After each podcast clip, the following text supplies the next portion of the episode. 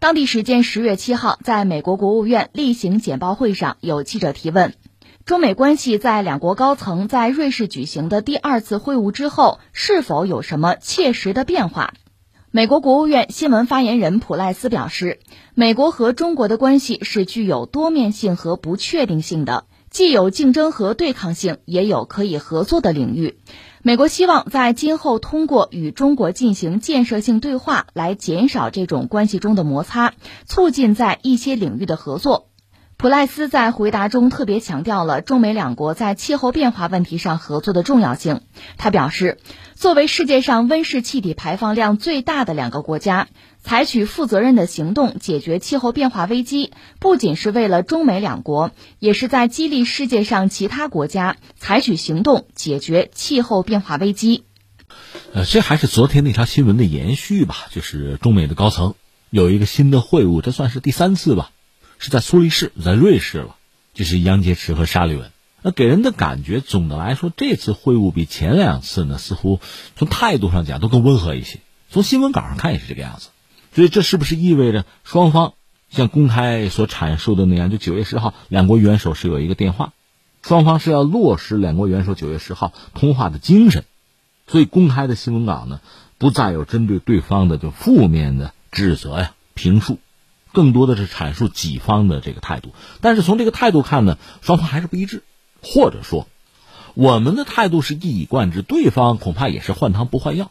中国方面其实对美国人讲的“竞争”这个词汇，用竞争来定义双方的关系，并不认同，就提醒美方还是要认识到两国关系这个互利共赢的本质。而美国方面，你看啊，一个是他在新闻稿里边。依然使用了美方通常的这个语言习惯啊表述，比如“竞争”这个词汇，甚至我还要给你加一个注解，就是美国的副国务卿舍曼，就这位前不久不是到这个天津嘛，驻访中国，他现在去的印度，在印度又说了一番话，就非常有意思。一个他说什么呢？已经准备好和中国进行激烈的什么呀竞争？你看“竞争”这个词汇是现在他们比较喜欢使用的词汇了。之前在。蓬佩奥做国务卿，就是特朗普那个时代呢，他们就大胆的喊出冷战啊，新冷战，跟中国要打新冷战。现在呢，他们回缩了一步，新冷战是不提了，甚至啊对抗，他们也不再更多的强调。但是竞争啊，激烈的竞争，这是拜登就他们这个团队可能比较习惯和喜欢使用的词汇，而我们对这个词也并不认同。那就是说，我们还是希望，一个是美国人，你要理解，要看清楚我们的意图，我们的战略。同时，更多的要看到中美之间这种互利共赢这种可能性，当然前提必须是相互尊重的呀。另外，舍曼本人呢，在印度还有一番讲话嘛，他讲就就搞笑嘛，他就说：“你看，我们美国不要求其他的国家站队，就在中美之间站队。你说你不要求站队，你通过长臂管辖呀，你通过这个经济上或者其他领域的要挟呀，逼迫你，比如自己的盟友也好，全球其他一些国家也好啊，要弃用中国的五 G 技术啊。”不许用华为啊！你这不就是逼着大家站队吗？另外，你搞那个奥库斯，昨天我们还聊，这实际上是把澳大利亚绑到自己的战车上，澳大利亚连后悔的机会恐怕都没有了，这不就是站队吗？所以你说一套做一套，一方面玩双标，另一方面言行不一，这也是一贯的吧。另外，顺便再说一句，美国的中情局 CIA 不是有一份密电吗？就讲自己现在能力下降，转过头来又成立了中国问题小组。就这两天呀。他的情报机构成立中国问题小组，这针对性很强啊！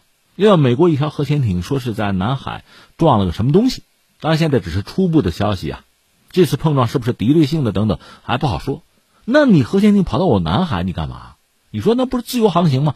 按照美国人的标准，你要真是自由航行无害通过的话，潜艇上浮，升起美国国旗，表明身份，这叫公开的自由航行无害通过。你军舰也是哈，你要表明这个无害通过，你直升机不能起降，如果是航母的话，那舰载机就不要起降，你不要进行这个操演，雷达不要开机，也不要有有害沿海沿岸的这个国家和地区的广播，你老老实实不要停，快速通过，这叫无害通过。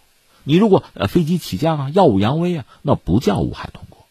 作为核潜艇在水下潜航，那不叫无害通过，那你岂能自由航行？而且刚才我们说的这个不是我们中国给的标准、给的规则，是美国人自己定的，所以我们以子之矛攻子之盾吧，拿你的标准衡量你，你是不是无害通过？如果你不是的话，那你有什么权利自由航行呢？所以刚才我们讲舍曼他在印度的表态，他有自相矛盾的一面吧。前两天我们讲这个美国的贸易代表就戴奇啊，他也很有意思，也是一系列的自相矛盾吧。你看，呃，特朗普时代搞的那个就关税，他要继续，但另一方面呢，他要提出所谓啊，有一系列的这个豁免，针对性的豁免，就给人感觉就是鸭子嘛煮熟了，肉烂嘴不烂。美国人一贯讲是从什么实力的地位出发。一个是我们并不认同他这个讲法，但你要真按这个讲法去衡量美国人，你实力够吗？你的实力和你的地位和你的野心匹配吗？你会发现越来越不匹配。另外，我们前两天也聊了，美国还有一个两党的争斗，就算是民主党有意修复啊，或者说改善和中国的关系，共和党还不一定干，民主党内部有些人也不会认同，所以从这个意义上讲，那拜登也很难，是吧？那今天我们聊这个话题，我觉得两句话，一句话呢，我们可以对中美之间这段时间的互动做一个回顾，然后恐怕我们还是要回到所谓基本盘。所谓回顾，你看拜登上台到现在九个月吧，其实他在上台之前，应该说对中美关系是有一个自己的概念的。那我们今天来分析、来回望、来解这个盘，拜登当时手里的牌怎么说呢？你要往糟糕里说，就是美国确实他的实力在下降。当然，这个关键在标准。之前我们聊了，我要看的标准就是说，美国在鼎盛时期，它的 GDP 在全球占的比例和它现在占的比例，它是下降了。所以我们讲它实力在下降。另一方面，它国内疫情现在就到现在也没有真的控制好，这是它不利的一面。所以它对中国是有需求的。说白了，需要中国帮忙。你说从实力的地位出发，抱歉，你的实力的地位实际情况是这个。那你说他还有好的一面吗？有啊，这得感谢特朗普。特朗普在台上的时候呢，和中国打贸易战，对中国极限施压。你看三条吧，一个是把中国就界定是一个呃战略竞争对手，而且是最重要的对手，因为中国经济实力肯定超过俄罗斯啊，这是一个。第二个呢，那就是贸易战啊、关税啊，几乎是无所不用其极。再就是疫情起来之后，马上指中国是疫情的源头，或者我们这么讲，几乎该打的牌他都已经打了。我们不说结果效果怎么样，从拜登这个角度讲，因为特朗普把这些牌打出去了嘛，特朗普对于中国的这个压力，这可以作为自己的筹码。那我可以和中国谈啊，这些筹码我扔出去，我可以减轻对你的这个压力啊、制裁，我可以换取你的配合或者真金白银。所以从这个角度讲，拜登手里是有牌的。然后就是阿拉斯加，中美高层的第一次见面、第一次会晤，美国人提出来，我们要以实力的地位啊来讲话。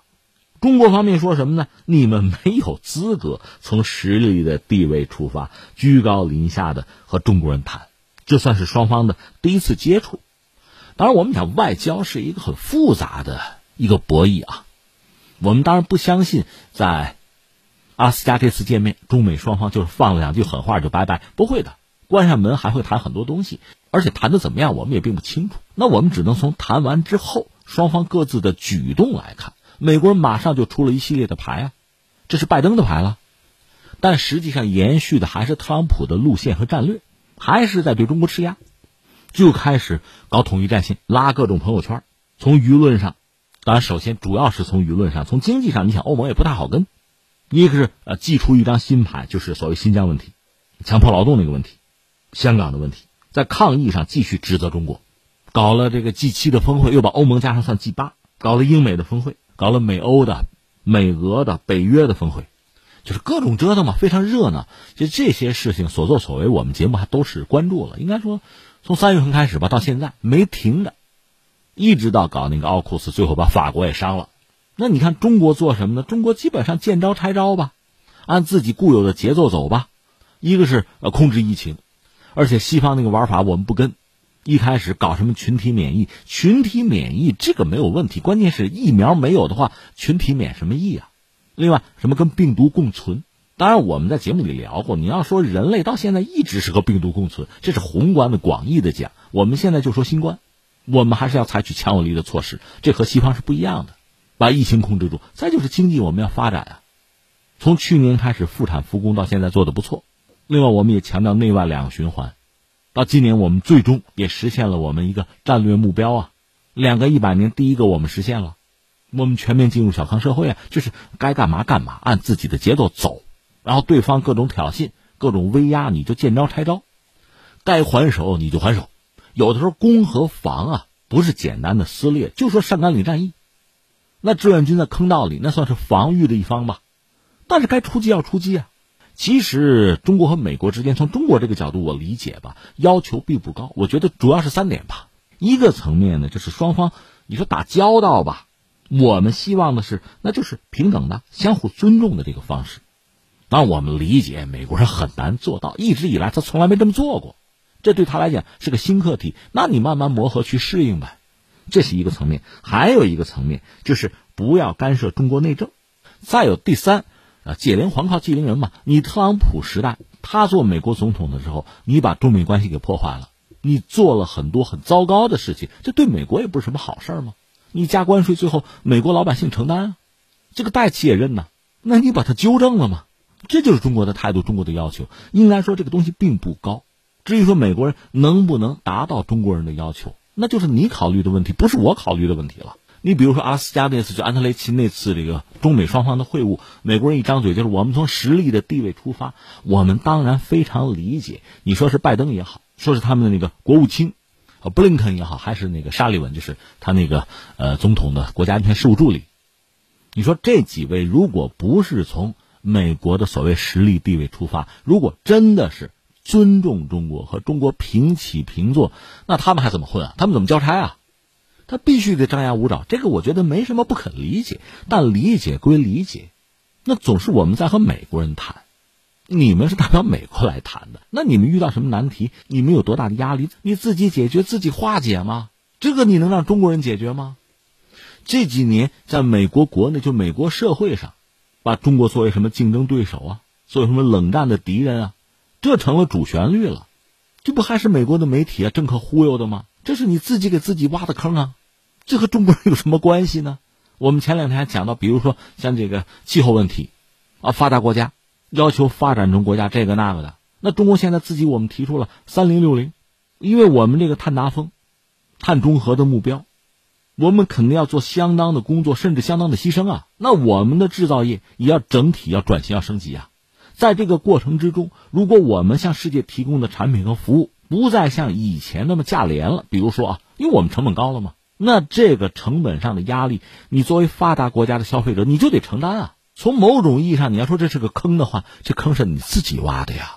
所以美国人真的是应该意识到从前的对付其他国家的那些经验，或者说自己把一个事情搞糟，然后把成本转嫁给对手，拿这个做筹码再做好人，这个玩法不灵了。